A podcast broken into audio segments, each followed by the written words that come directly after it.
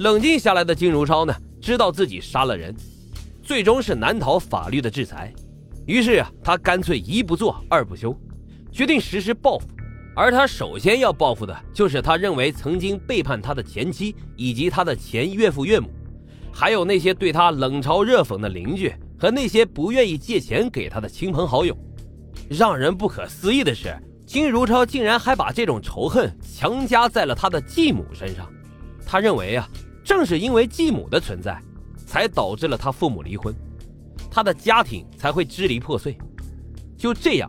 金如超捋出了一份复仇名单，然而这份名单的人数实在是太多了，他为如何杀光所有人而费尽了心思。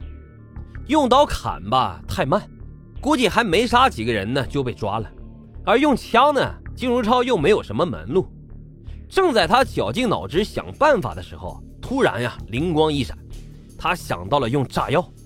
于是，在二零零一年的三月十四号。金如超从王某的手中以九百五十元的价格购买了五百七十五公斤的炸药，后来又从胡某的手中买了五十根雷管以及三十根导火索。就这样，一切准备就绪。三月十五号晚上，金如超将炸药依次放在了电大街五金公司宿舍门口西侧。这个位置啊，正是他前妻所住的地方——裕华路明镜街十二号院胡同口的东南角。这个院子呢，是金如超家已经被卖出去的老宅。因为心理扭曲，金如超认为啊，这个买他老宅的人害了他没有地方住。这个脑回路啊，也实在是与众不同。他还在和平路建一公司宿舍一号楼的位置放置了炸药，因为这里啊是他前岳父岳母居住的地方。在民房厂宿舍的十五号、十六号楼的墙根处也放置了炸药，这里是他继母的家。长安区育才街棉纺三厂宿舍十六号楼处也放上了炸弹。这个楼里住的全部都是金如超的邻居和亲朋好友。三月十六日凌晨四时十分，金如超开始行动。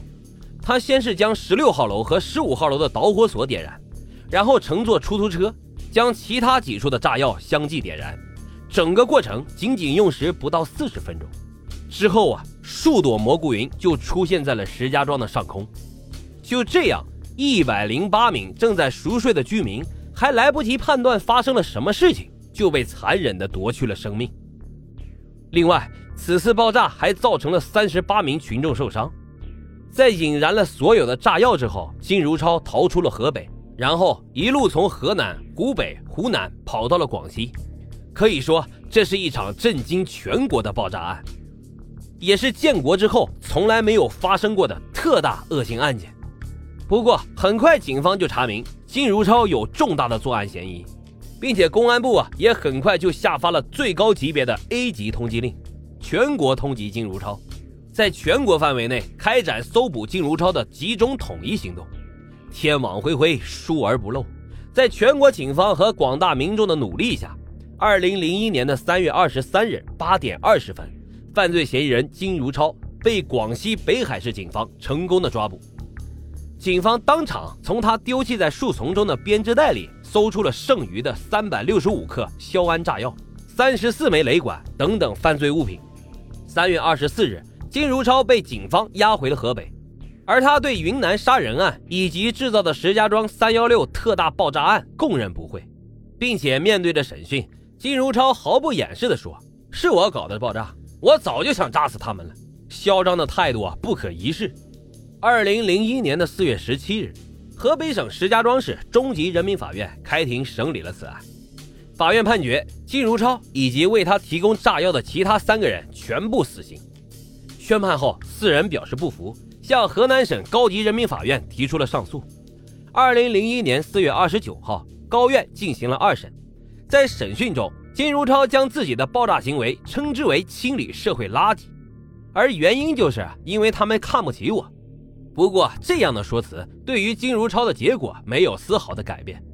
二审中，除了一名被告被改判为死缓之外，包括金如超在内的其余三人维持了原判，执行死刑。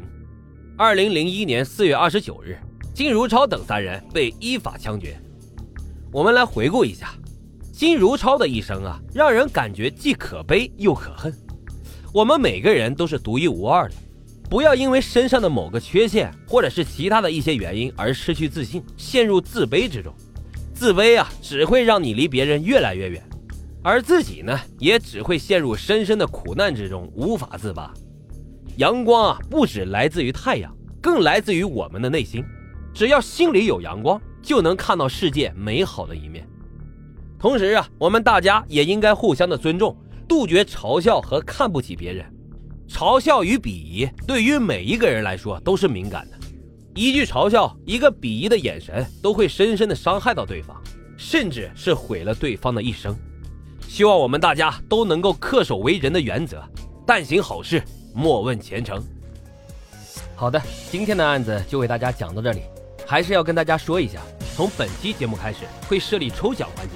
您只要参与打赏，无论多与少，中奖的听友呢都会得到打赏金额三倍的现金红包返还。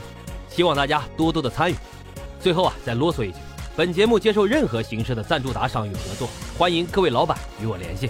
好了，破解犯案动机，解剖人性善恶，感谢收听老白茶馆，我们下集见。